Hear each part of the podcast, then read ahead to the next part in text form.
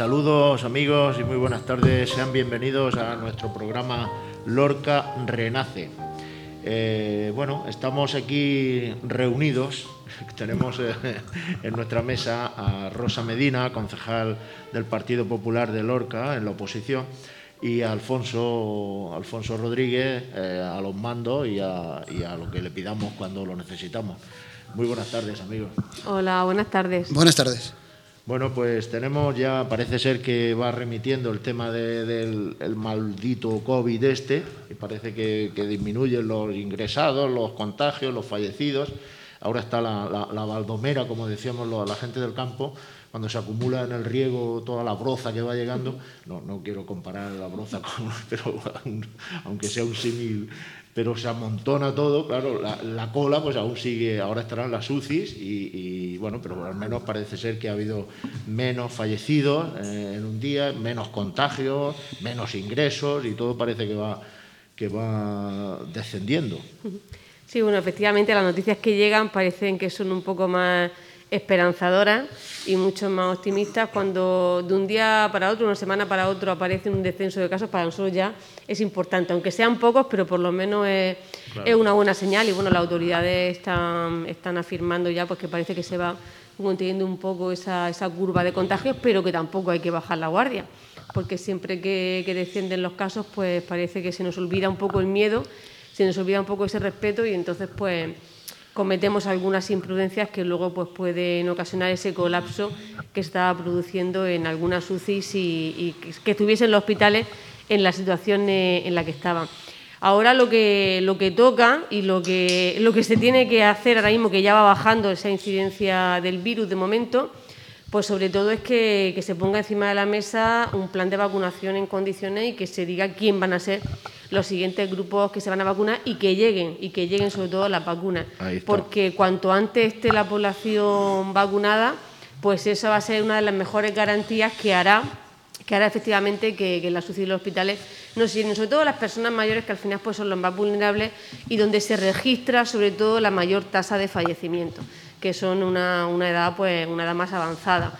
Esos son los que, los que deben de vacunarse. Yo me acuerdo que pues, hace por lo menos pues, casi un mes, porque fue en el pleno en el pleno del mes de enero, justo una semana antes, habían anunciado aproximadamente que ya el, el, siguiente grupo de edad que se iban a vacunar eran los mayores de 80 años, pero es que desde entonces tampoco se ha vuelto a tener conocimiento. O sea que lo más importante es que lleguen las vacunas y que se vacune eh, las personas más vulnerables o aquellas personas que, se encuentran dentro de esa franja de edad que está acaparando ahora mismo las mayores tasas de fallecimiento. Claro, y bueno, y luego lo de las vacunas también, con la AstraZeneca esta, que con la edad, lógicamente, no se había ensayado con mayores de 65 años y, entonces han quedado fuera de la, de la, de la aplicación de esta, de esta vacuna. ¿no? Sí, bueno, yo ayer comentaba precisamente con una persona del mundo sanitario que, lo importante es empezar a vacunarse.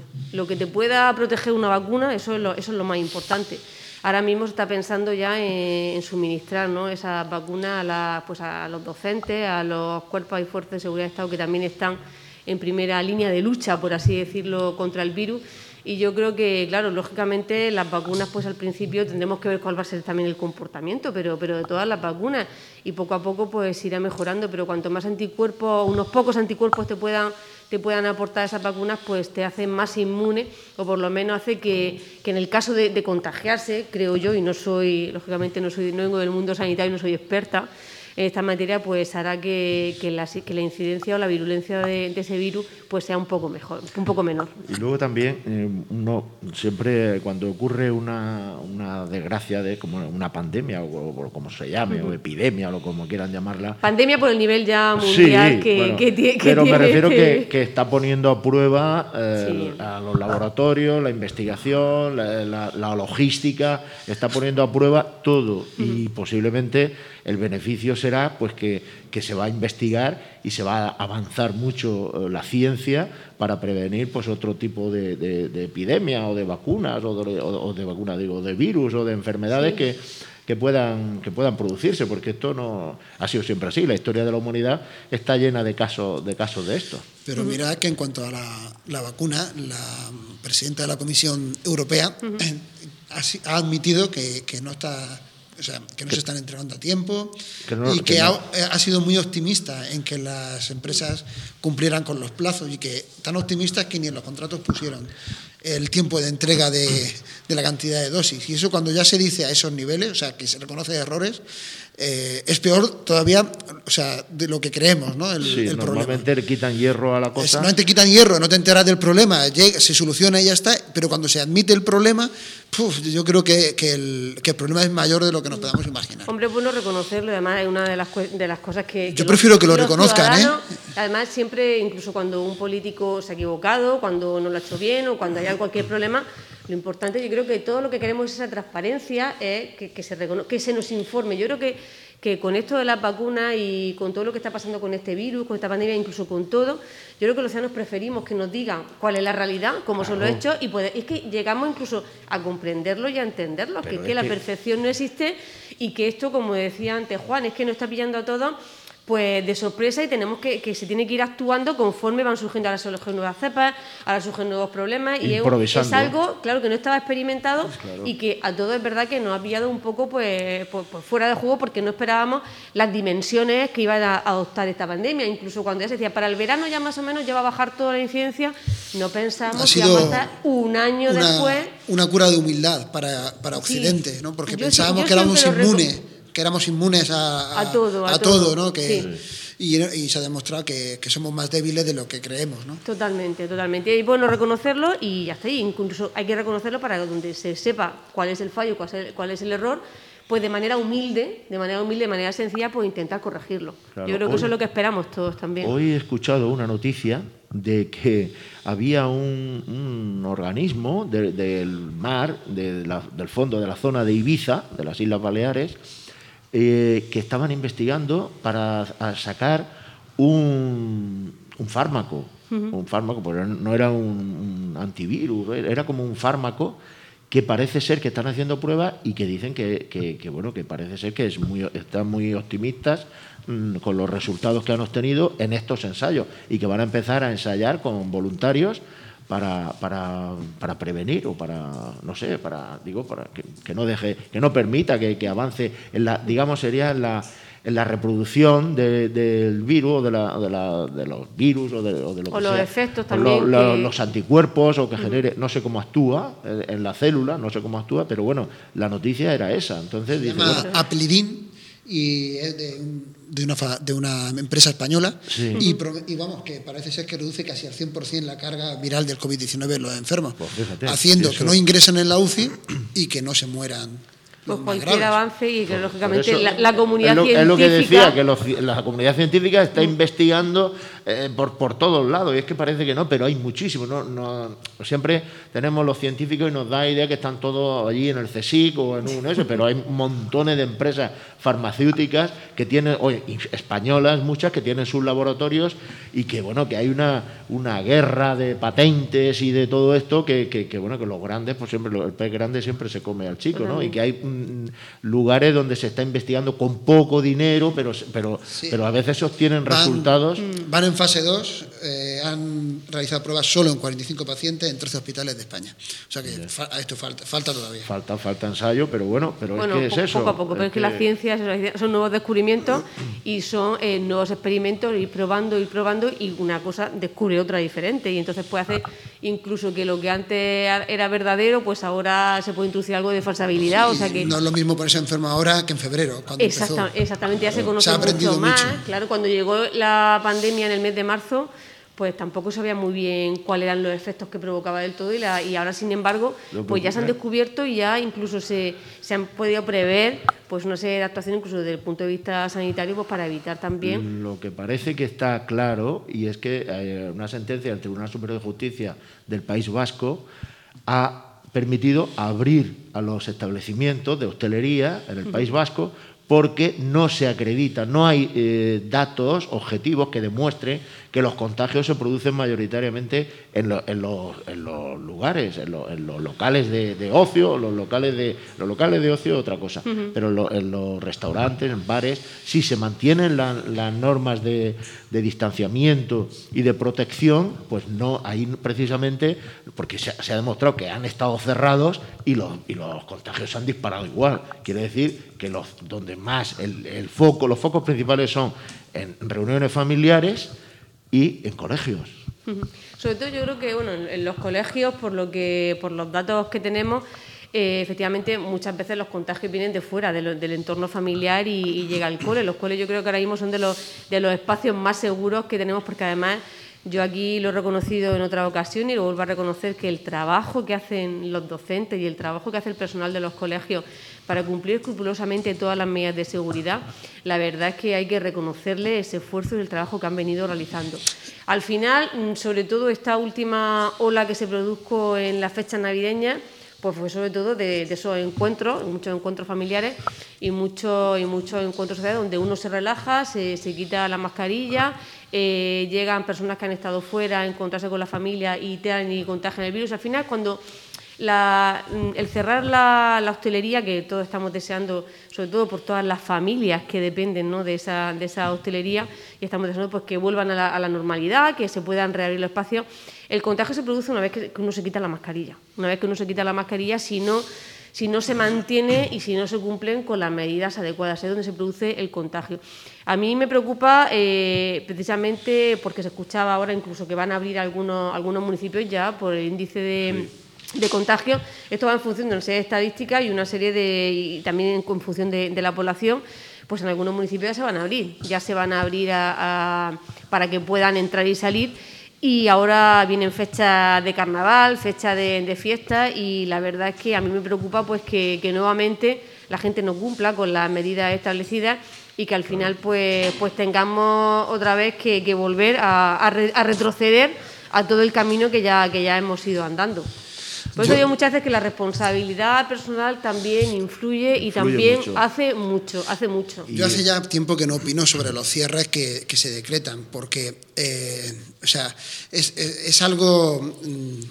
Mm, o sea, decir que estás de acuerdo con los cierres te echa en contra a todos los hosteleros, pero, mm. eh, y decir que, estás a favor, o sea, es, algo muy, muy controvertido. Pero el otro día en un periódico eh, regional salió un gráfico con dos puntos que era los contagios y, el punto en donde se tomaba cada medida que el gobierno regional tomaba de cierre de hostelería, de cierre de terrazas tal. Y cada vez que se decretaba una medida, la curva baja. Entonces, y se veía claramente en el gráfico con los datos en la mano. Entonces, claro, eso a los hosteleros eh, le sienta como una patada en los... Eh, pero está claro que donde se reúne la gente, donde se junta la gente, ahí está el problema. donde te quita la mascarilla, donde te sientas a hablar con uno o te viene con el otro, te fumas el cigarrito en la puerta. ¿eh? Hay, que, pensar, mm, yo lo pienso, mm, muchas veces pienso en, los responsables públicos de la comunidad autónoma, que en esta ocasión son los que están tomando las decisiones, porque el Estado aquí está desaparecido. Ellos lo dejan a las comunidades autónomas pero precisamente para que ellos estén, eh, que nadie les pueda hacer ninguna crítica y para que su nivel de liderazgo y su imagen no se encuentre desprestigiada, que es todo lo contrario. Transferir la responsabilidad. Entonces, aquí los que están realmente asumiendo la rienda y están demostrando una capacidad de liderazgo y la valentía de tomar decisiones que a veces no son popularmente aceptadas, porque no puede ser fácil para un presidente de una comunidad autónoma de que te da el cierre la hostelería. Exactamente. Eso no es fácil. Pero se hace en base a una serie de criterios sanitarios. ¿Qué es lo mejor? Tener la hostelería abierta. ¿Qué es lo que nos gustaría? Que estuviese todo el mundo consumiendo, que estuviese todo el mundo generando riqueza, que estuviese todo el mundo generando empleo. Pero los criterios sanitarios te marcan eh, una serie de medidas, una serie de restricciones, pues que en determinado momento tienes que adoptar.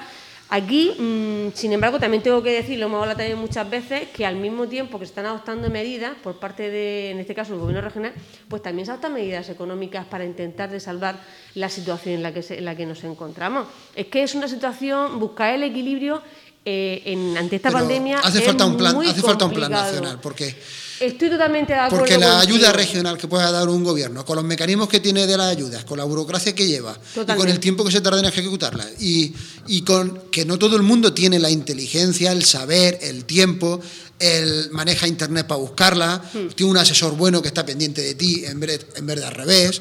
Eh, o sea, esto es que eh, tienes que buscarte las castañuelas dentro de un ordenador o dentro de. de- Sí. Vamos, te- en vez de leer el periódico por la mañana, te tienes que leer el BOE. Sí, y entonces. Estoy de acuerdo contigo. Lo primero que se necesita, esto mm, tiene que. El Estado es- sirve para algo, la Administración sirve para algo, la comunidad autónoma puede ayudar, los ayuntamientos pueden ayudar, pero también hay que sacar un plan de rescate nacional, que hizo Angela Merkel en Alemania.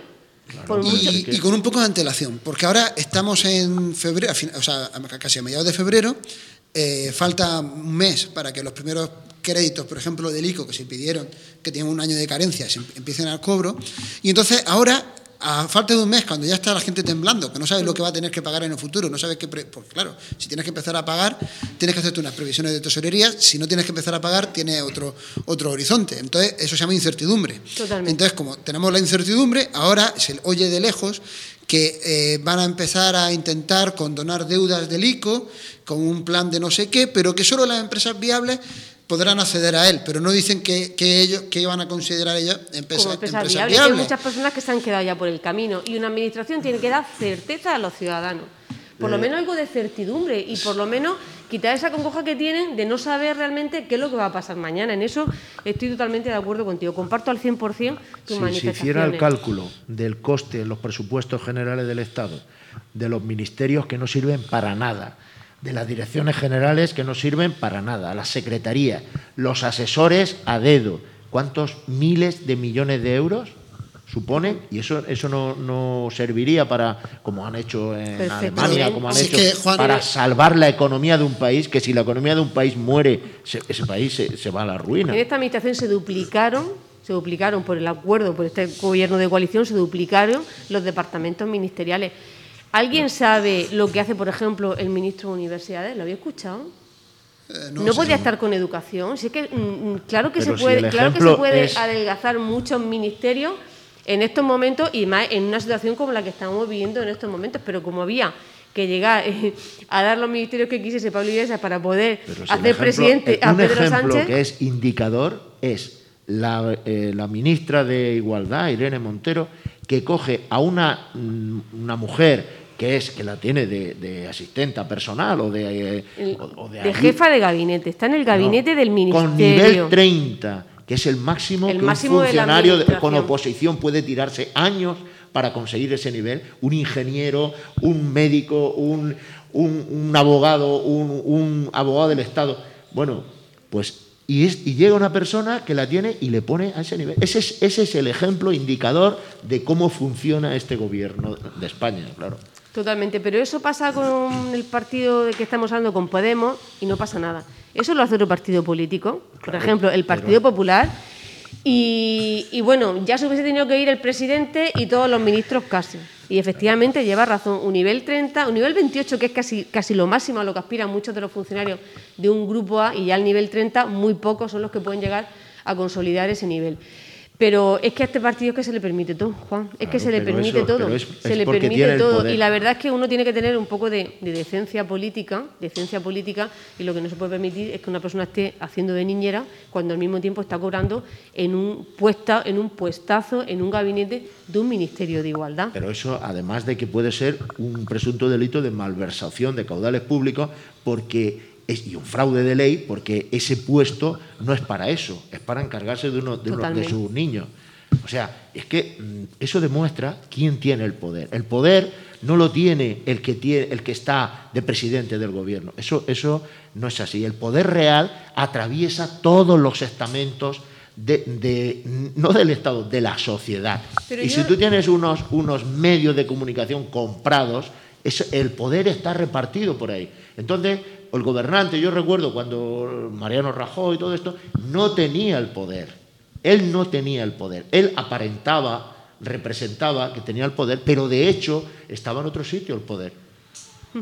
Bueno, sí, yo el poder, la verdad es que no lo. Al principio te iba a decir, Juan, yo no entiendo el poder, el poder así. Para mí, eh, el tener poder, el poder poner la legitimidad que te da pues, para tomar decisiones la capacidad de, determinar las acciones de otros, para obligarles a hacer lo que quiere, lo que el poder quiere, o impedirles hacer lo que los ciudadanos quieren. Sí, pero en este, en este caso mm, yo creo que son prácticas bastante fraudulentas, que ya que lo hemos visto. Delictivas. totalmente. Mm, y que, bueno, yo imagino que, la sociedad española, pues en algún momento debería de despertar. Algunos sectores de la sociedad deberían de despertar, pero también eh, coincido lo que estás comentando, que a veces pues hay determinados sectores que pueden estar pues pagando determinados favores, puede ser. Poderes fácticos y, y, y, deciden y tienen influencia y mucha influencia y luego lo que no sabemos por detrás, porque como hemos visto el Villarejo Este y toda esta gente, lo que había detrás, la corrupción de, de espionaje de uno, de tenerle eh, filmados haciendo esto o haciendo lo otro, llevándolo. Todas esas corruptelas, pues claro, llega un momento en que si se corrompe todo, se corrompe el Poder Judicial, pues ya se acabó todo. A mí de todo esto lo que más pena me da es la desafección que, se crea en los ciudadanos, y no ya hacia los políticos, porque hacia los políticos ya hace mucho tiempo que estamos hablando de esa desafección, sino también la desafección que se puede generar hacia las propias instituciones hacia las propias instituciones del Estado. Eso a mí lo que, lo que más me preocupa, porque a mí me puede preocupar pero eh, yo creo que todos lo estamos permitiendo o, se está permitiendo desde el momento en que se permiten que determinadas personas pues estén eh, haciendo lo que quieren en sus ministerios y nadie dice nada. Y luego veremos a ver, vamos a ver lo que pasa en Cataluña dentro de, poco y vamos a ver también en unos años lo que va a pasar también en Madrid, si vuelve otra vez a, a seguir gobernando aquellas personas que están realizando estas prácticas que no son nada éticas ni nada morales eh, a costa muchas veces de la, de, las ética como parte de la moral además traspasan eh, muchas de ellas a la, línea entre lo moral y lo, y lo delictivo. y lo, y lo jurídico. Eh, luego hablaremos de las elecciones. Ahora son las la media y vamos a hacer un descanso y volvemos enseguida con todos ustedes. Mm, Vienen un, dos segundos, dos, dos minutos de publicidad y enseguida estamos de vuelta.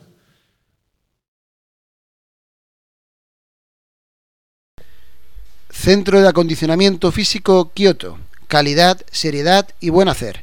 En nuestro centro podrás practicar judo, krav maga, pilates, defensa personal femenina, musculación y te preparamos para las oposiciones de policía y ejército. Todo nuestro profesorado es licenciado en educación física. Estamos en calle José Mulia, número 7, Lorca.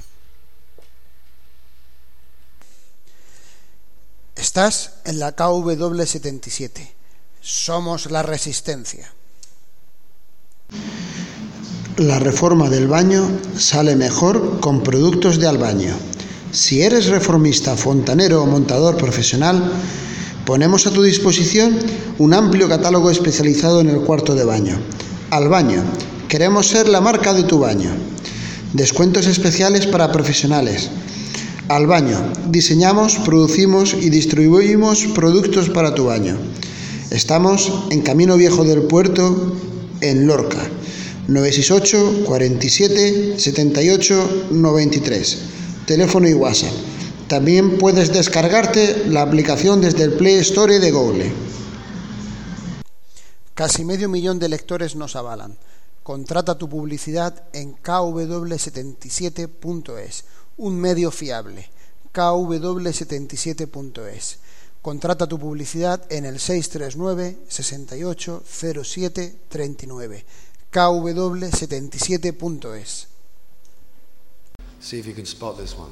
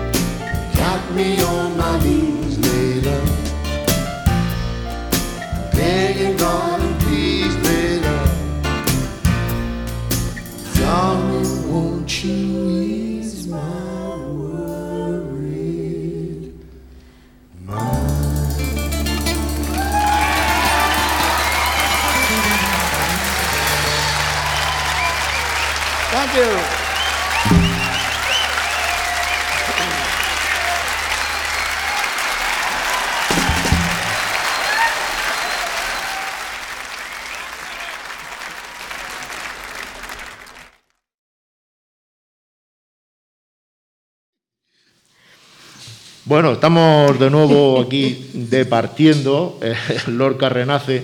¿Y la- qué pasa con la hostelería, Alfonso? Tú que, tú que estás metido dentro de- del ramo, no del ramo, sino de la asociación esta eh, de, de- de los De comerciantes y todo eso, porque los hosteleros también son comerciantes, están pie- en pie de guerra. Plau, Plau, que es la plataforma de autónomos de Lorca.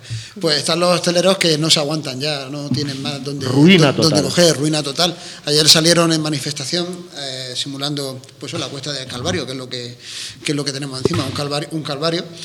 Y pues, yo creo que no se espera nada nuevo. Lo- no sé si lo hablábamos antes, hace falta un plan nacional que, que nos ayude eh, a salir con unas cosas claras, que acabe un poco con la incertidumbre, porque yo creo que ya se puede predecir que, esta pandemia va a durar.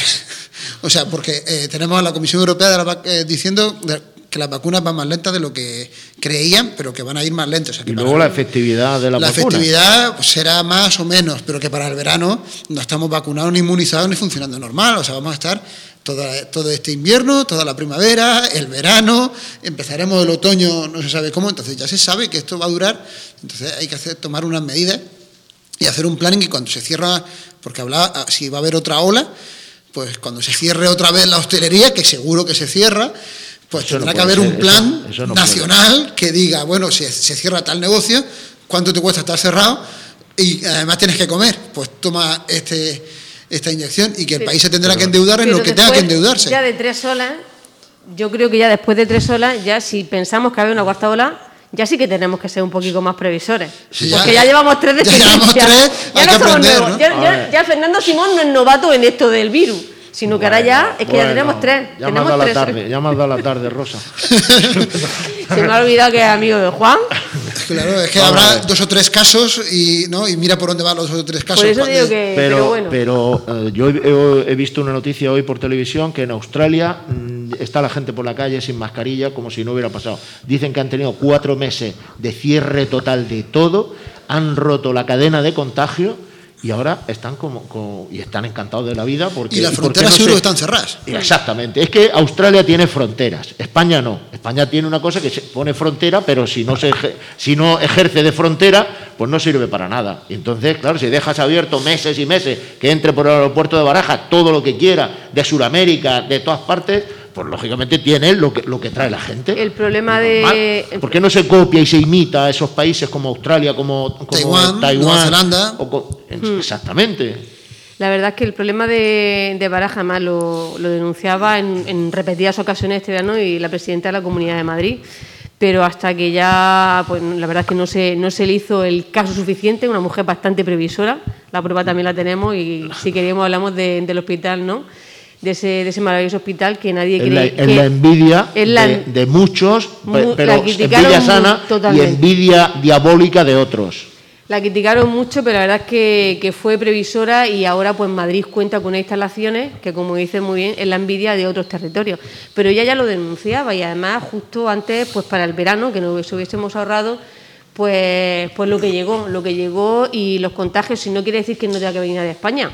Pero una vez que llega una persona de un país que a lo mejor se tiene que hacer una prueba, cuando llega al aeropuerto se tiene que hacer cuarentena, pues que se haga cuarentena. O sea, que tenemos que, que adoptar las medidas que tenemos al alcance de nuestras manos y que conocemos que están funcionando en otros sitios, pues para intentar evitar esa cuarta ola o esa quinta ola o que sigamos contagiándonos mientras que no vienen esas vacunas que decía Pedro Sánchez que el 70% de la población estaría ya vacunada para el verano, pero me parece a mí Sí, ahora falta ver que cuánto tiempo que tarda Pedro Sánchez en, en caerse del burro, porque ya la Comisión Europea lo dice, pero ahora a ver el que diga que no, que, que no va a haber vacuna para Pero el si la, reali- si la, reali- si La realidad es que, no, que no llegan vacunas, porque Claro. no se siguen vacunando. Ahora mismo, hasta que no lleguen más dosis, no se pueden seguir poniendo, La culpa poniendo vacunas se- a otros grupos de población. Siempre será de otros. La culpa, el, el- la Sí, lo suelen hacer, lo tiene- lo suelen hacer bast- bastante bien y se lo compran. Lo suelen hacer bastante bien y se lo compran. Sí, pero bueno, entonces, eh, bueno, eh, no sé cómo, cómo veis el tema de, de la hostelería, cómo va. eh, ahora vienen impuestos, ahora viene el calendario, se ha publicado el calendario de impuestos, el impuesto de bienes inmuebles, el impuesto de vehículo de tracción mecánica. Sí, eso es otra. eh, Está suspendido el de la, ocupación de De vía, pública, de las Sí, terrazas eso no y se eso. paga, pero el IBI tengo yo una duda, porque ya me han comentado que las personas que tenían fraccionado el IBI ya le ha entrado el recibo. el recibo. Entonces, si van a bonificar un 75%, en concreto me lo decía una persona que lo tenía fraccionado en cuatro veces. Entonces dice, ya, ya le ha entrado este mes. Claro. Entonces dice, bueno, entonces me cobrarán este y los tres próximos no voy a pagar nada. Pero, o- primero, ahora mismo lo que hay que hacer es una declaración de interés Primero que, tendrá que todavía no está Sí, sí, aprobado sí. por el Pleno. Si es que esto todavía... Primero tendrá que ver si se la han aprobado. Claro. Y si no, pues Claro. eh, por- solicitará la devolución por ingresos indebidos. Si, se la, han- si la aprueban, a ver, el procedimiento tiene que ser ese. Sí, pero- Si le aprueban la subvención es que la, el y, hay- tema... y ha sí, hecho sí. el ingreso, solicita la Pero devolución por ingresos En indebidos. circunstancias normales tú ingresas, en este caso me, me hablaban de, de una cuota de mil euros, me parece que era, o algo así, una, una empresa grande, era una burrada, de- pa- para ser una cuarta parte de lo que tienes que pagar. Y, y la, el tema es que no están pa- pa- para pagar por adelantado y esperarse tres meses a que le devuelvan Claro, el dinero, porque ya no tienen el dinero. O sea, y es que llevamos un año eh, soportando la espalda a los empresarios. O sea, eh, algunos, conozco gente que para mantener la empresa abierta han dejado de cobrar. Y entonces se mantienen en su casa de lo que tenían ahorrado y no cobran un duro para que la empresa tenga liquidez para seguir comprando y vendiendo cosas y pagar y pagar lo que le viene. O sea, es que la La cosa ya es está que- poniendo. Que, que es un drama. ¿eh? Lo- lo- para mí, lo- muchos empresarios son auténticos héroes que intentan mantener mucho los puestos de trabajo para que la gente siga trabajando, la gente siga cobrando y ellos son los que los que lo están pasando también realmente mal porque tienen la preocupación, muchas veces lo comentábamos, que ellos son los que generan, ellos son los que generan empleo, ellos son los que se van a su casa con la preocupación de saber cómo van a poder pagar al día siguiente y cómo van a poder mantener abierta eh, el establecimiento. Es una situación bastante complicada. Nosotros esperemos pues que, que el ayuntamiento actúe con cierta cel- con cierta celeridad, una vez ya que se han presentado, que ya saben todas las solicitudes, pues rápidamente a ver las que las que pueden entrar dentro de esa bonificación del 75%, pero que no es suficiente, no es suficiente porque también habrá que ver realmente a los, los arrendadores que no se van a poder beneficiar, muchos de ellos a bonificación del 75%, y vamos a ver eh, lo que es toda esta campaña fiscal que comienza pues... Y hay muchas cau- causísticas. Imaginaros, o sea, los arrendadores, los arrendadores, eh, o sea, gente que tenga en propiedad bajos comerciales y que tenga alquilado una empresa. Eh, durante este año que llevamos y que el eh, y que el inquilino haya dejado de pagar algún mes porque no haya podido. Entonces también ti- tiene que eh, quitarle, o sea, el- eh, la parte proporcional de Libia al empresario, se la queda a él porque no le han pagado un, un par de meses.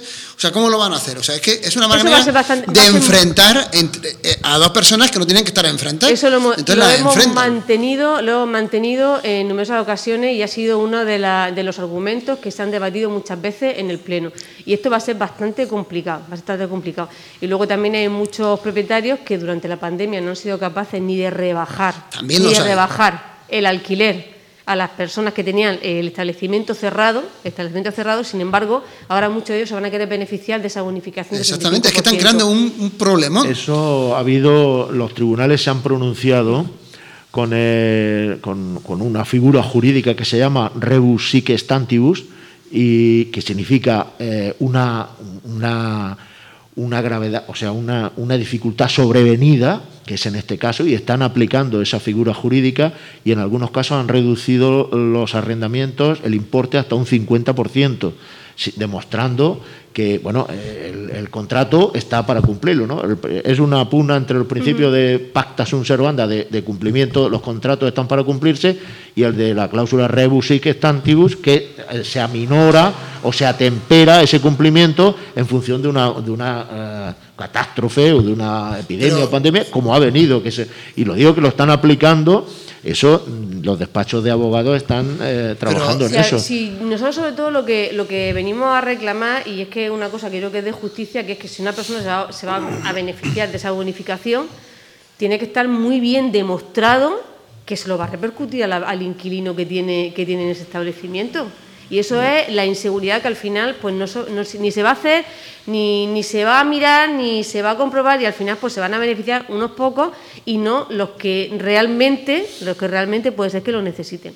Esa es de la- las preocupaciones que tenemos nosotros con esa con esa forma de bonificar, que nosotros queremos que se bonifique el 75% del IBI. Además, fuimos los primeros que lo pedimos cuando presentamos nuestro plan Loca Responde, que en abril va a hacer un año. Luego otros se han ido apuntando el tanto, pero los primeros que lo presentaron en el mes de abril fue Fulgencio Gil. Bonificación del 65%, pero no en las condiciones en las que finalmente han salido a aprobar las ordenanzas fiscales.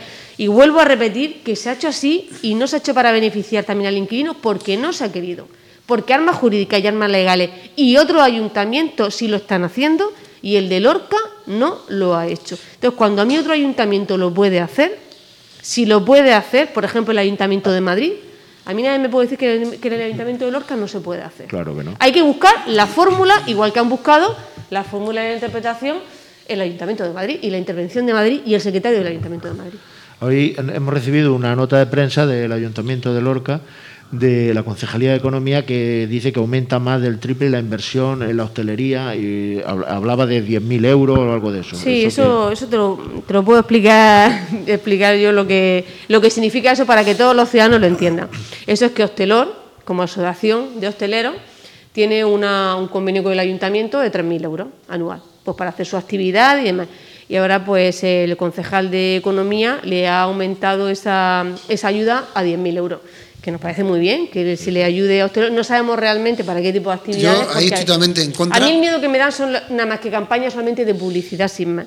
Porque nosotros, y perdona Alfonso, eh, yo creo que la hostelería, además de ese, de ese convenio que pueda tener para hacer sus actividades, yo creo que la hostelería lo que necesitaba era un plan adecuado de bonificaciones fiscales y de Eso, rebaja de impuestos y también que todavía no se ha cumplido con uno de los acuerdos que tenía este ayuntamiento con los hosteleros y con los comerciantes y con los autónomos. No se ha cumplido, pero es que ya van a pasar el plazo que se le dio al alcalde para cumplirlo y es que no saben ni cómo lo van a poner en marcha. Y ya llevamos dos planes de rescate al mismo tiempo de la comunidad autónoma. Pero, eh, Uno que ya se puso en marcha el 21 viene y otro y otro que ya ha anunciado el presidente de la comunidad autónoma que lo va a poner en marcha y no Pero y no sabemos tiene- realmente qué es lo que está pasando en el lo ayuntamiento. tiene que poner en marcha, en marcha el vicealcalde, el, el señor Morales de El señor. Morales es el concejal de comercio, es el concejal de economía. Mm, algo tendrá que decir, si es el concejal de comercio el que el responsable de la hostelería, algo tendrá que decir, no solamente con incrementar el convenio anual que firma con Hostelor a 10.000 euros, que como digo, nos parece muy bien todas las ayudas que se puedan dar, pero hay muchos hosteleros que necesitan también otro tipo de ayuda que llegue directamente o bien a través de esa subvención directa o incluso con más bonificaciones y con más exenciones y con más ayudas fiscales. Eso yo creo, además de que se pueda ya reabrir la hostelería y que todo se pueda normalizar. Yo lo que iba a decir es el, el tema sobre la- la- las subvenciones a las asociaciones. Yo estoy totalmente en contra de cualquier subvención a una asociación, porque eh, suena a, o sea, una asociación que es subvencionada por el ayuntamiento jamás podrá actuar libremente contra el ayuntamiento a, la hora de defender su- sus derechos y de, y de hablar públicamente y de todo, porque si eh, se es muy duro con el ayuntamiento, pues puede decir el ayuntamiento, pues te retiro la subvención. Y entonces ya desmonta la, desmonta la asociación.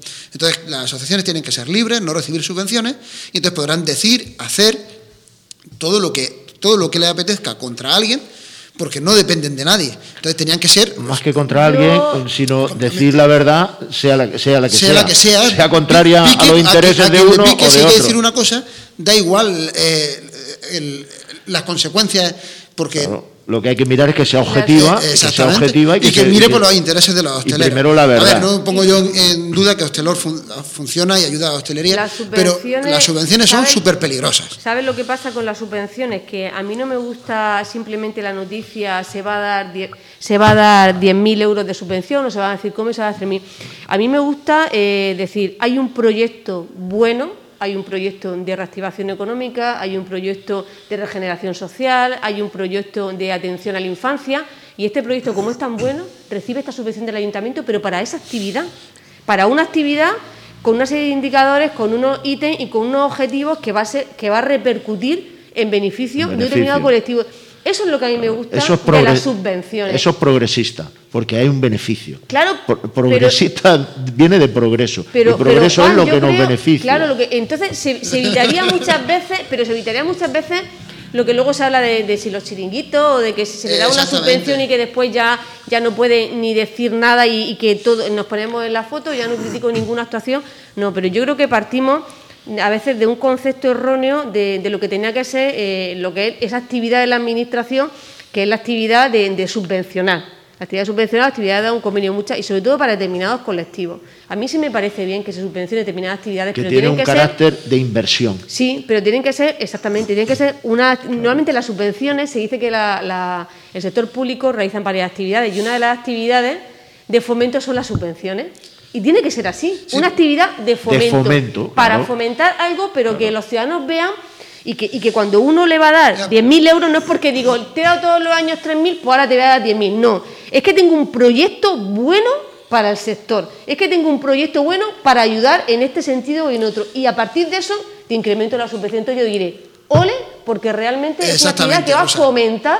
Porque yo, estoy- eh, yo recuerdo, por ejemplo, cuando eh, una el tema de las subvenciones es una cosa que yo he mirado mucho en los presupuestos y recuerdo una muy curiosa, que era 600 euros de subvención a todas las asociaciones de tercera edad de- de- del municipio. O sea, eran, eh, lista, eran 600, 600 a todas las asociaciones. Y claro, las asociaciones, eh, eh, pues van y con esos 600 euros se van todos de cena. o sea, digo, bueno, bueno, si que alguien se quiere ir de cena, más vale que le rebaje a, a- porque asociaciones de tercera edad, pues son personas con una pensión. Pues le rebaja un 10% de IBI a esas personas y en vez de subvencionar a la asociación, con lo que no pagan de IBI, que se se van de cena. es más útil. Pues ya son actividades de socialización de Sí, pero Pero, pero evito, así, eh, si hace eso que tú dices, evita el momento, el acto. Es que en el acto de la, de la comida de tercera edad se pasea al político Claro. de turno a saludar a, to- a todos. Claro, hombre, co- eso porque, es- claro, eso- es que. Eso va, eso va cambiando mucho. Eso, Eso me tiene que recuerda cambiar, a mí eso a, tiene- a la eso tiene época que de cambiar. la chaquetica de pana, pero todas esas cositas ya van cambiando. Sí, que espero, espero, espero que, que vayan cambiando. Bueno, luego también tenemos que una noticia que se lanzó desde el ayuntamiento, que el centro logístico Lorca se ofrece para al Ministerio de Defensa para la ubicación del centro logístico militar y todo esto del ejército de tierra, creo que era, sí. Sí, la base Y- logística del ejército. La base de logística y al final pues se ha ido hacia Córdoba, que la ministra Ca- Carmen Calvo se ve que ha hecho una- alguna llamada o algo y bueno, y al final se lo queda. Y en Jaén están que trinan porque parece ser que tenían también mucho ya mucho no sé, muchos apoyos ya dentro del gobierno y todo esto y al final pues ahora se han quedado con dos palmos de narices, como se Bueno, dice. yo mm, esto tiene varias lecturas. Para mí yo creo que se ha jugado mucho con la ilusión de los lorquinos y más en una situación en la que estamos viviendo en la que queremos que se generen puestos de trabajo, queremos que se generen riqueza, además del sentimiento, el cariño que se le pudiera tener al ejército en esta ciudad y la pena, la pena que supuso para muchos pues que abandonara El el, ejército que exactamente que el cuartel se fuera se fuera 13. se fuera en la actuación Mallorca 13 porque es verdad que, que allí el donde ambiente que se vivía allí en, la- en todos, los, todos los alrededores, bien en Lorca, en el centro de Lorca, de militares, de todo, de actividad, de, comercio, de todo esto, pues claro, eso se quedó, se fue fuera. se Y- fue, y de- claro, cuando se fue a los militares, pues todo eso se fue. y Entonces yo desde creo que entonces Lorca ha ido hacia abajo. por eso yo creo que, aquí- que, que con este proyecto yo creo que, que muchos lorquinos pues pusieron muchas ilusiones, pero es que se jugó con esa ilusión, porque realmente es que nunca había proyecto. Yo creo que nunca había proyecto, simplemente se escuchó por ahí, se oyeron algunas campanas y dijeron, pues venga, pues vamos a, a ofrecer, ofrecer unos terrenos que es que no tienes que ofrecerlos porque es que los terrenos son ya del Ministerio de Defensa. Es que no es, por ejemplo, en Córdoba los terrenos, No, los terrenos ofrecer- no son del Ministerio. Nadie puede ofrecer lo que no es suyo, ¿no? Es que no puede ofrecer, ofrecemos al Ministerio de Defensa los terrenos del Ministerio de Defensa. Claro, y entonces mm, sonaba un poco, un poco a chiste, ¿no? Chirreaba un poco, pero es que mm, es que lo que decíamos nosotros, este partido se jugaba en Madrid y se jugaba con un proyecto serio. No simplemente yo lo he escuchado y a 10 metros del despacho del alcalde me voy y me siento de una rueda de prensa y digo que es que, que quiero que venga a Lorca el centro, el, el centro logístico. No, así no se hace. ¿Qué ha hecho cualquiera. Córdoba? Córdoba, ¿qué ha hecho el alcalde del Partido Popular de Lorca? Pues ha cogido a todos los grupos políticos, ha cogido a los agentes sociales, ha cogido al rector de la universidad, al delegado del gobierno, al subdelegado del gobierno, a la consejera de fomento. Han presentado un proyecto, un proyecto, y en unos terrenos que no son ni del ayuntamiento, un proyecto en condiciones, un proyecto bueno, que yo he tenido la oportunidad de conocerlo, y se han plantado en Madrid, y se han plantado en el Ministerio de Defensa. Y entonces han luchado realmente con un proyecto riguroso para que esa base logística venga a su ciudad. Pero en cambio, vemos lo que hacen aquí en Lorca y qué es lo que se ha hecho en Lorca. Pues- Una rueda de prensa simplemente pues para eso, para generar una ilusión cuando yo es que no he visto ningún proyecto. Es que a los grupos políticos es que no se nos han enseñado ningún proyecto. Es que yo no he visto que se haya ido ni el alcalde ni el vicealcalde a Madrid a hablar con el Ministerio de Defensa y a pelear por esa inversión por Lorca. Entonces, por eso digo que aquí tiene muchas lecturas. Por un lado, que no, que no se ha sabido gestionar, que así no se hacen las cosas, y menos eh, la tercera ciudad de la región de Murcia. Yo creo que Lorca es una ciudad de peso, una ciudad importante, y el ayuntamiento, a la hora de presentar esos proyectos, tiene que gestionar de otra manera. Y luego también que se ha jugado mucho con la ilusión de la gente. Con la ilusión de la gente. Sí, porque eso, mm, esa noticia se corrió. a Claro, nivel- la gente pues vio un poco de esperanza en la situación en la que estamos también viviendo en estos momentos. Entonces yo creo que, que la verdad es que ha, mm, ha causado decepción, en nosotros desde luego no, porque mm, yo mm, tenía la sospecha No, yo- de que, no de que- de no iba a venir a Lorca porque no se hacen las cosas así. Porque uno se trabaja un proyecto, se prepara, se estudia, conseguimos los apoyos y vamos, tengamos que ir a pelearlo y a defenderlo, pero no simplemente en una rueda de prensa un día a vender que le ofrecemos al Ministerio de Defensa que en sus terrenos ponga la base logística del ejército. Ya, pero eso, claro, habría otro, otro si llevaron un proyecto. Yo el- he, leído, he leído la noticia del el doliente de Jaén y, bueno, tal como la, la explicaba, parecía como si hubiera habido una influencia de ya que Carmen Calvo, la vicepresidenta primera del gobierno, era de, de Cabra, o es de Cabra, de, de Córdoba, y que había allí como un poco de, de, bueno, de influencia, pero bueno, claro, eso Yo no- creo, yo creo, yo creo que no. Yo creo que, que el alcalde de Córdoba lo ha hecho muy bien. El alcalde de Córdoba lo ha hecho muy bien y al final pues lo ha peleado y ha conseguido que, que fuera para su ciudad. No creo yo que, porque la ministra del PSOE no creo que tenga mucha afinidad con el alcalde del Partido Popular Ya, de ya, Córdoba. claro, o sea claro. que yo creo que ha empezado otra serie de, de condicionantes para que finalmente pues se decantara el Ministerio de Defensa por establecerlo ahí en Córdoba. Y yo desde luego felicito a los cordobeses y felicito sobre todo por ese buen gestor que tiene al frente del ayuntamiento, que ha conseguido una inversión que a mí me hubiese gustado tener para mi pueblo. Pues nada, hay que darle, hay que felicitarlo. Al que, al que hace bien su trabajo, hay que felicitarlo. Da, gusto que, que alguien trabaje bien y que consiga resultados. Bueno, y nos quedan unos minutos. eh, hay elecciones en Cataluña y bueno, pues no sé cómo lo veis, cómo, cómo veis el tema. Yo lo veo mm, mal, pero bueno, ya lo, yo os dejo que, que expliquéis vosotros cómo lo veis. Bueno, yo lo veo, el panorama tampoco me, no, lo veo muy halagüeño, lo veo un poco que al final se ha polarizado todo en, en mucho nacionalismo y mucho no nacionalismo y cada vez se va acrecentando más esa división y ese clivis a la hora de, de ejercer el voto los, los ciudadanos de Cataluña. Eh, vamos a ver lo que pasa el, el 14 de febrero, que es, ¿no? El 14 de febrero, cuando el día, lo- 14. el día de los enamorados. Vamos a ver qué, qué nos deparan las elecciones, las elecciones catalanas, porque al final pues condiciona mucho también el resto de, de- de la política de la política nacional. Eh, No, son, son fundamentales. O sea, yo esto que está pasando, a lo que hemos llegado, lo veo, eh, lo llevo viendo hace muchos años.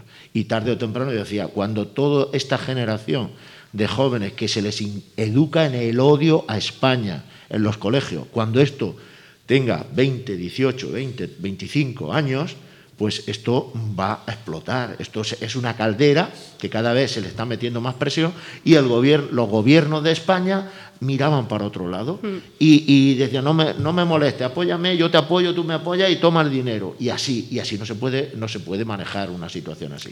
Esta situación está así porque el gobierno central de España, desde Felipe González y Puyol en Cataluña, lo quisieron.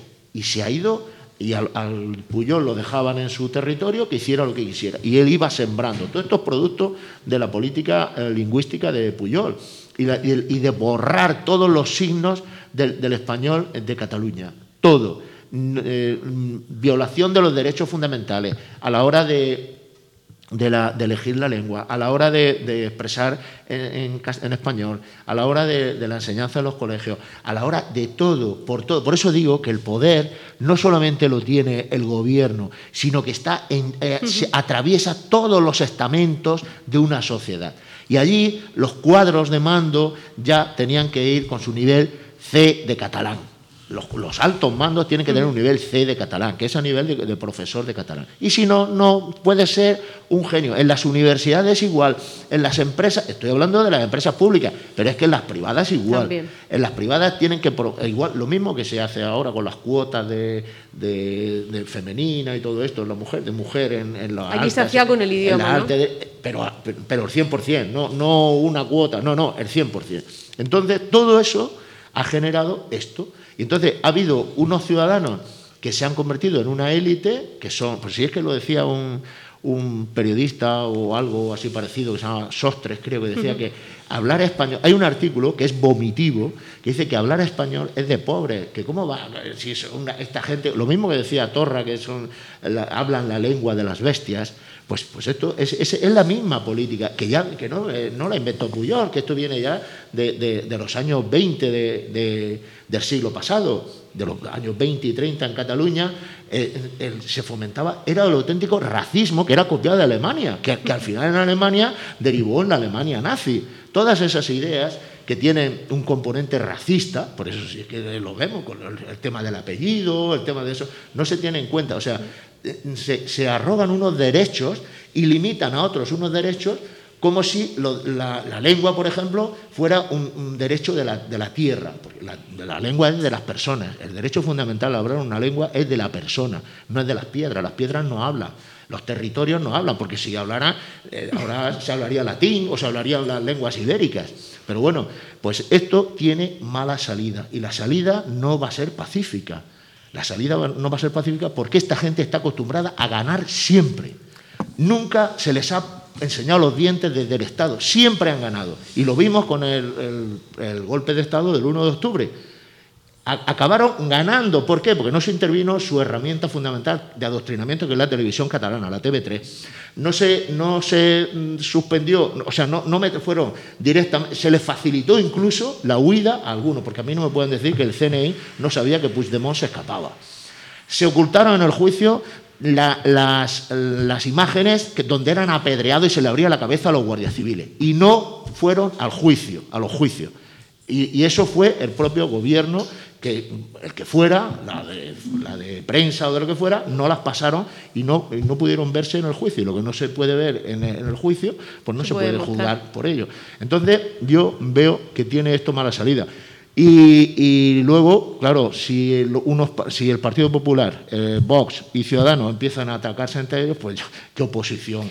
Eso es lo que te quiero decir. A mí lo que me gustaría es que, que hubiese una unión en, en ese grupo de partidos que yo creo que son mucho más, mucho más sensatos, mucho más coherentes y que no son, que no son nacionalistas, lógicamente, sino que son eh, defensores de esa unidad de España y de la autonomía, pero dentro de ese Estado español. A mí me gustaría que hubiese eh, un buen resultado mm, de, de- de ese bloque. Por supuesto, me gustaría que el Partido Popular tuviese Eh, Es imprescindible. tuviese muy buen resultado en Cataluña, me gustaría porque creo que llevamos un buen candidato, pero sobre todo lo que me gustaría es que mm, no ganaran, sinceramente, pero por el bien de los catalanes y por el bien de España, que no ganara el bloque de, de los defensores de, de los republicanos los defensores de, de ese, de ese nacionalismo tan, tan agresivo Está que al final no nos va a conducir a nada, sino que nos va a conducir a todo lo que te estaba diciendo y que lo has expuesto, sobre todo también de tu conocimiento, ¿no? de, de- de lo que ha sido tantos años, tantos años tu tierra y que sabes perfectamente cómo se fue gestando ese sentimiento entre muchos jóvenes que venían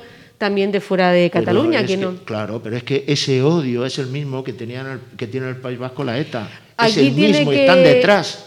Aquí lo la que hay, misma lo- gente. la- Se ha, se ha ido a Otegui a hacer campaña electoral por Esquerra Republicana. La, la Constitución mm, tiene que ser un pilar fundamental, las instituciones tienen que ser otro pilar fundamental y el Estado de Derecho, el Estado de Derecho es el que tiene que imperar allí. Lleva años Eso- que, no, que, no, que no existe el Estado de Derecho. Juan, eso, eso es lo que, esas son las armas para conseguir y pa- o para evitar, mejor dicho, que pueda pasar o que son pueda. perseguidos los jueces.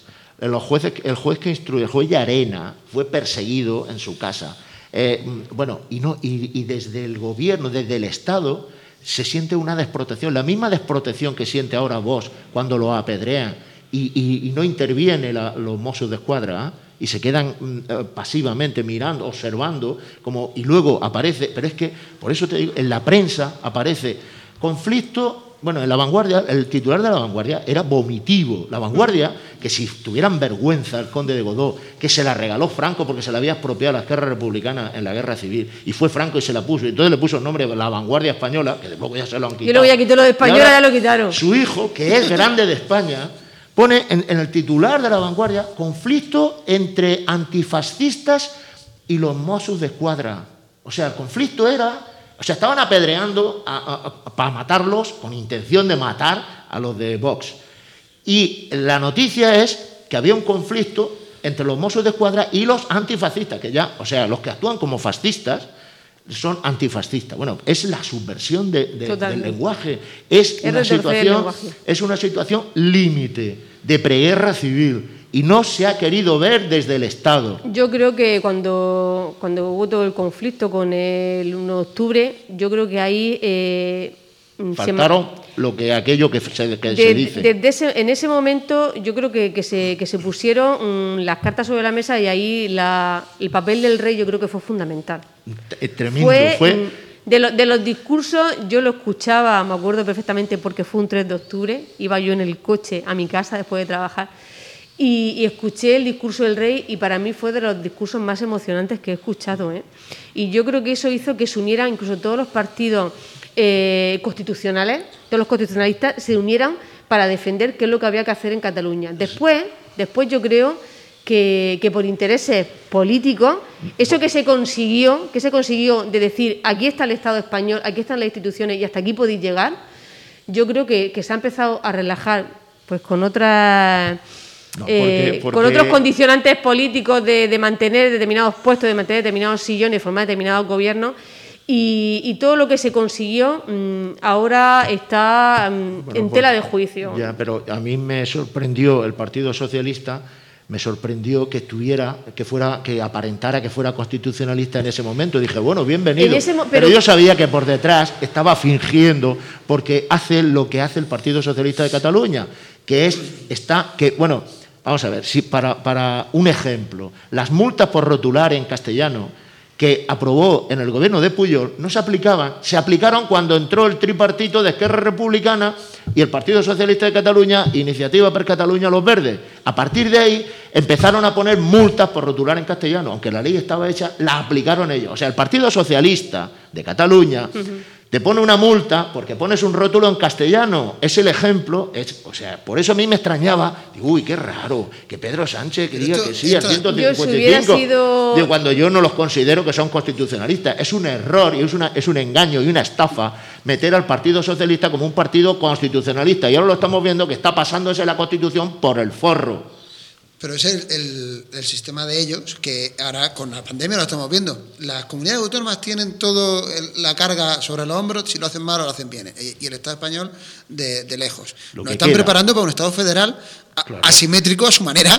ya está. Asimétrico, pero el que manda quiere O sea, no que van a mandar uno y van a pagar otro. Ni una preguerra civil. No, no, va- no, las ruedas nos están llevando a que al final el reino de Murcia va a volver a ser reino de Murcia No, de independiente. eso, de eso nada. El Reino de Murcia no va a ser, a, volver a, a ser nada porque no tiene nada. El Reino de Murcia puede, puede diluirse en, en vete a saber qué. Bueno, nos O- juntamos eh, con Castilla, pero que esto va a, ter- va a terminar así. Yo o no, sea. yo esto lo, eh, eso no. eh, ah, eso como broma puede ser. No, no, como broma no, o sea, es que lo estamos viendo. Pero vamos a ver, ¿cómo va a hacer? ¿Qué reino? ¿Qué- un reino tiene un rey, ¿no? Bueno, estoy hablando figur- figuradamente. La región, Ah, la comunidad eso- autónoma de La región de Murcia, pues va, va a ser independiente, como sí. juntado con Castilla, y entonces Cataluña ¿Y irá por cuánto su lado. durará- y cuánto Galicia, durará? ¿Y Pues cuánto- durará un telediario, porque no, eso no puede, no puede ser. claro, Pero eh, es a lo que vamos, a un Estado federal asimétrico sin que, sin que haya antes un Estado previo. Porque Bueno, no eso está- es lo que ha defendido, lo Pero defendía. ¿qué, eh, qué modelo de Estado federal? El que ellos quieran. O sea, Ah, Cat- bueno, o, sea, o sea que claro, no tiene no, ¿qué no, no plan? el modelo- ¿Hay algún plan de no, modelo de Estado federal? el- Porque el- hay, mu- hay muchos, ¿eh? el, el plan de, de ellos, o sea, con, con soberanía, sin soberanía, porque- porque claro, es que si el Estado federal, si es tipo Alemania, Sí, eh, las comunidades autónomas, muchas tendrán que devolver competencias, y lo hace no, no, Cataluña. no, no, no, no, esto va a O ser, sea, para va a ser Cataluña, Galicia, País Vasco, País Eh, Vasco con Navarra y el resto, unos con unos privilegios y, otros qué- sin privilegios. Unos no? pagaremos y otros ¿Y no. por qué van a ser uno y otros no? Porque eso, lo eso dicen- viene. lo- vamos a ver. Pero que, que el Estado Autonómico Español también se formó con. un- Primero fueron las autonomías de los territorios históricos y luego ya fue Pero el que es un territorio histórico, Y luego es ya que fue- empezamos con la base siempre Al con Y un luego, problema. pero, pero lo que te quiero decir es que, mm, vol- y hablamos de ya, no sé, nos queda mucho tiempo o no, eh, es que las comunidades autónomas tienen muchas veces muchas más competencias, mucha más autonomía que muchos estados Por federales. supuesto, eh, que, solo no, le falta que, no, que no nos engañemos porque el- relaciones el, exteriores modelo autonómico, y el, el modelo ejército. autonómico español tiene en algunas ocasiones Muchas muchísima- más. muchísimas más poder y muchísimas más competencias. Y yo creo que es un modelo que ha funcionado muy bien, que ha funcionado muy bien, pero se han cometido algunos fallos desde el momento lo- en que uno no, se- no respeta que esas autonomías forman parte de un Estado y de una nación. que- punto y final. Y a partir de ahí se y, desarrolla todo. y aquello de todos somos iguales. No, al, al partir de que no hay lealtad, que es lo que ocurre, que lo hicieron ya con esa. Además, se hizo el Estado autonómico para destruir, para romper la nación española. Y, se le- y cuando se les concedió la transferencia sobre educación, a partir de ahí estás formando a gente en un espíritu de naciones o en el espíritu que quiera. Entonces, esto. Pero Juan, que tú mm, que se que se den las competencias de educación, mm, luego la ley de educación deben de regular eso de alguna manera. Eso pero no quiere que no decir se que cumple, que, está- que Eso- falla eso la lealtad, no hay Sí, lealtad. y no se puede eh, tener lealtad en personas que llevan ya mm, un siglo diciendo que son una nación. Entonces no se puede tener lealtad. Con Esas personas no te, van, no te puedes fiar de ellos. Y como no te puedes fiar, no puedes darle pie a que puedan hacerlo. Entonces, el Estado federal eh, ellos no quieren que sea un Estado federal para devolver competencias, quieren un Estado federal para, Para una vez que más. sean Estado, no, una vez que sea Estado, pues me federo o no me federo. Hmm. Y, soy, y basta que me reconozcan dos Estados para que ya, y, ya, y Putin, ya Putin diciendo, eh, ayudando. Por eso que es, es que está- lo que está ocurriendo aquí es un experimento de Soros y de toda esta gente. Quieren destruir España para destruir Europa. Y el experimento es España. Y van a empezar por ahí. Y esto está todo previsto. Y si no, al tiempo. Yo espero que no, espero equivocarme, pero si no, al tiempo. Bueno, lo dejamos. Ha sido una tertulia muy muy interesante. Bueno, yo Juan lo que pasa pasa es que lo llevo dentro y no Sí, y se, me- not- y me se puede- nota. me afecta mucho. Es lo que, mucho- lo que te he comentado, que se, mucho se- amor a se Cataluña. se nota mucho. Me duele mucho, me duele España y me duele Cataluña porque he estado 40 años allí. Se nota cuando hablas que tienes ese sentimiento a flor de pie de eso de, de tu gente, de con los que has estado y, Claro. porque has visto una Y- y realidad no que, nosotros, que todos los demás no la hemos vivido. Entonces a veces no, no podemos no podemos hablar como tú y a lo mejor es que tampoco tenemos todos los todos los, los argumentos, todos los conocimientos que tú tienes para, para crearnos también un juicio tan específico como el que tú estás exponiendo esta tarde aquí. Esperemos que, que Vox, que Partido Popular y que Ciudadanos saquen el mayor número de diputados posible. Yo les deseo lo mejor para los tres. Yo también, para frenar ese- que ese defienden la igualdad y de radical. todos, que defienden la igualdad de todos de en derechos y porque es que si no habrá Y en uno- obligaciones, y que también tiene que haber, obligaciones y supuesto, derechos, como siempre. Bueno, pues nos despedimos, amigos, de Lorca Renace. Hasta el próximo día, hasta el próximo capítulo. Eh, muchas gracias, Rosa Medina, por estar aquí, concejal del Partido Popular en el Ayuntamiento de Lorca. Y muchas gracias, Alfonso Rodríguez, por, porque si no tuviera ahí los mandos, íbamos a hablar, íbamos a, hablar a la pared. Pues gracias Y- a vosotros por estos ratos de miércoles tan divertidos y tan, tan entretenidos. Hasta luego, gracias. Muchas gracias, amigos. Saludos. Les habló Juan Manzanares con, con este grupo de compañeros y amigos que, que- que hemos disfrutado esta tarde. Adiós.